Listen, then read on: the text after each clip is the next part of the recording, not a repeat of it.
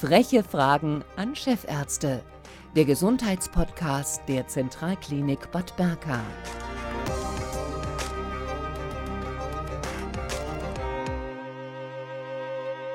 Herzlich willkommen zum inzwischen fünften Gesundheitspodcast. Das Thema heute eine Prothese für das Herz, Schlüssellochoperation an der Herzklappe.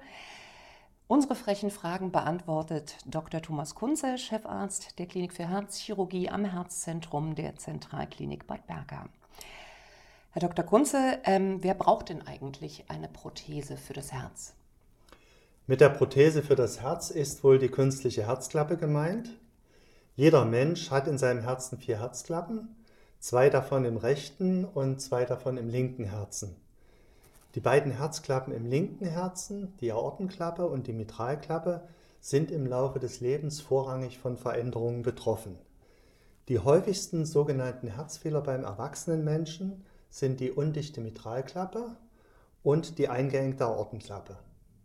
Und bei ausgeprägten Veränderungen, zum Beispiel an einer eingeengten, verkalkten Aortenklappe, ist dann der Ersatz der Klappe durch eine Herzklappenprothese notwendig. Mhm.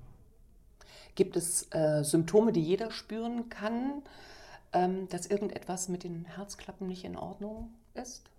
Wir kennen ja die typischen Symptome bei eingeengten Herzkranzgefäßen, die sogenannte Angina pectoris, mit enge Gefühl und Schmerz in der Brust. Solche Symptome sehen wir bei Herzklappenerkrankungen nur sehr selten.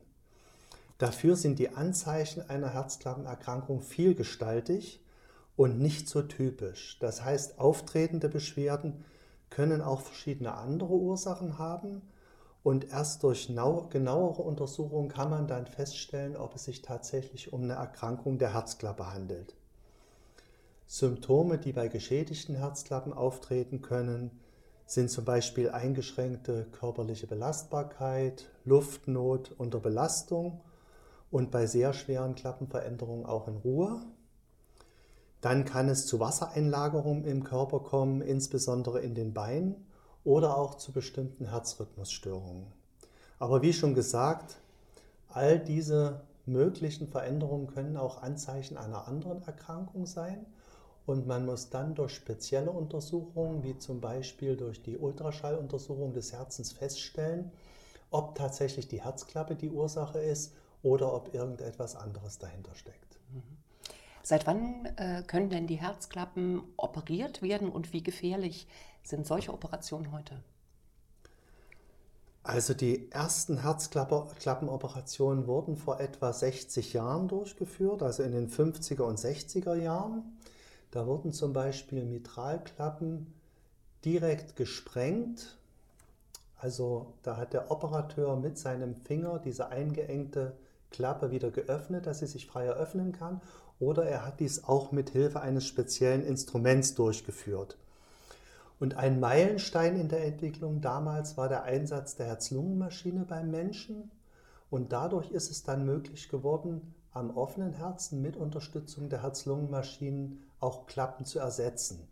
Und die erste Klappe, mancher kennt die vielleicht noch von Bildern, das war diese mechanische Kugelprothese. Die wurde 1961 erstmals beim Menschen eingesetzt.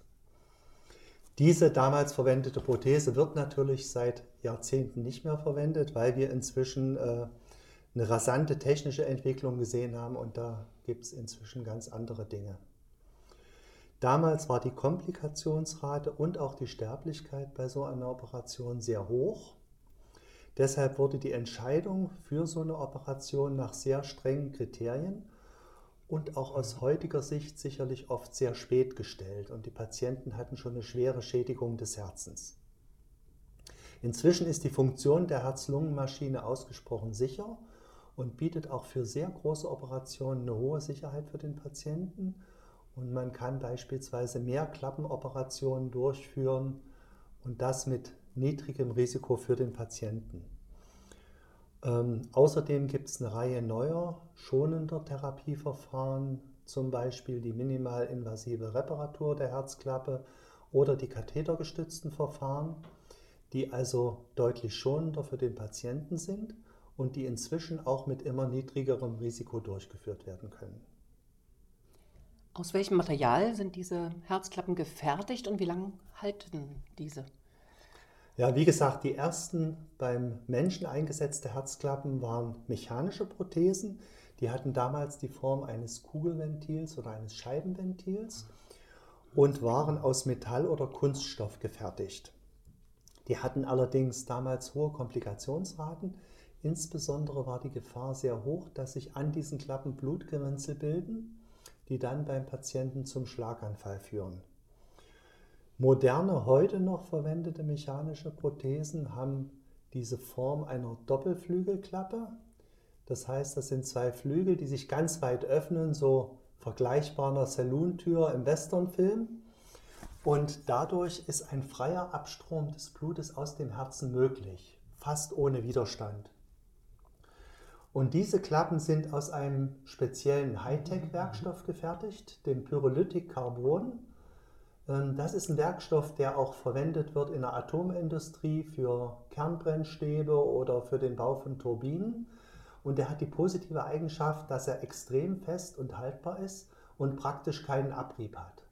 Sodass so eine mechanische Klappe von ihrer mechanischen, technischen Funktionen eine fast unbegrenzte Haltbarkeit hat, wenn man das so auf ein Menschenleben bezieht. Inzwischen ist es aber so, dass diese mechanischen Klappen insgesamt nur noch einen relativ geringen Anteil haben, weil wir bei den vielen älteren Patienten die biologischen Klappen bevorzugen. Das sind Klappen, die zum Beispiel aus Schweineklappen oder aus Rinderherzbeutel entsprechend hergestellt werden. Und das biologische Material wird dann in einem ganz bestimmten Verfahren so behandelt, dass es seine tierischen Eigenschaften verliert. Das heißt, da sind keine aktiven Tierantigene und Tierzellen mehr vorhanden, aber die biologische Matrix wird so weit geschont, dass sie möglichst komplett erhalten ist. Und wenn so eine Klappe eingebaut wird, wird die zum einen sehr gut vertragen, also da sind uns gar keine Fälle bekannt, wo der Patient irgendeine Reaktion auf die Klappe zeigt. Und es ist sogar so, dass die Klappe dann teilweise mit körpereigenen Zellen besiedelt wird. Und dadurch natürlich äh, biologisch sehr gut in den Körper eingebaut wird und gut vertragen wird. Und die neuen Generationen der Bioklappen sind auch so behandelt und erprobt, dass man sagen kann, nach zehn Jahren äh, ist die überwiegende Zahl der Klappen noch gut funktionstüchtig. Das heißt, die Haltbarkeit ist sehr gut und hat sich auch in den letzten Jahren, Jahrzehnten deutlich verbessert. Mhm. Ähm, ich nehme mal an, dass die Operationen früher sehr, sehr aufwendig, sehr, sehr lange gedauert haben. Wie lange dauert heute so eine Operation?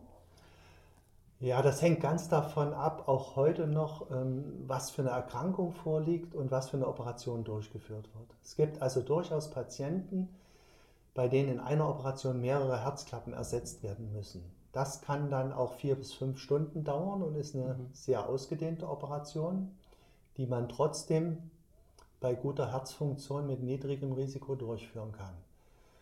Und bei den Einklappeneingriffen, die wir minimalinvasiv durchführen, bewegt sich das so im Bereich zwei bis zweieinhalb Stunden. Und bei den rein kathetergestützten Verfahren, und das sind viele ältere Patienten, die heute mit einer Ortenklappe versorgt werden, da haben wir Eingriffszeiten zwischen 30 und 90 Minuten im Durchschnitt. Mhm. Also die Zeiten haben sich schon deutlich verkürzt. Mhm. Wie lang sind denn äh, oder wie schnell sind die Patienten wieder, wieder fit nach so einem Eingriff? Ja, das hängt ganz wesentlich davon ab, was für eine Vorerkrankung vorliegt und wie weit insbesondere der Herzmuskel vorgeschädigt ist. Und dann hängt es natürlich auch ähm, von der Art der Operation ab und auch von der allgemeinen Kondition des Patienten.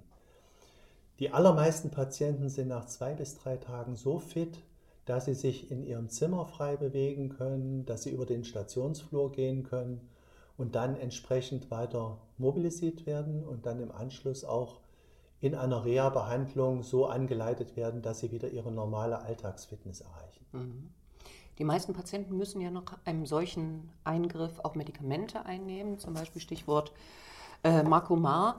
Äh, ist es nötig, danach eine spezielle Diät einzuhalten?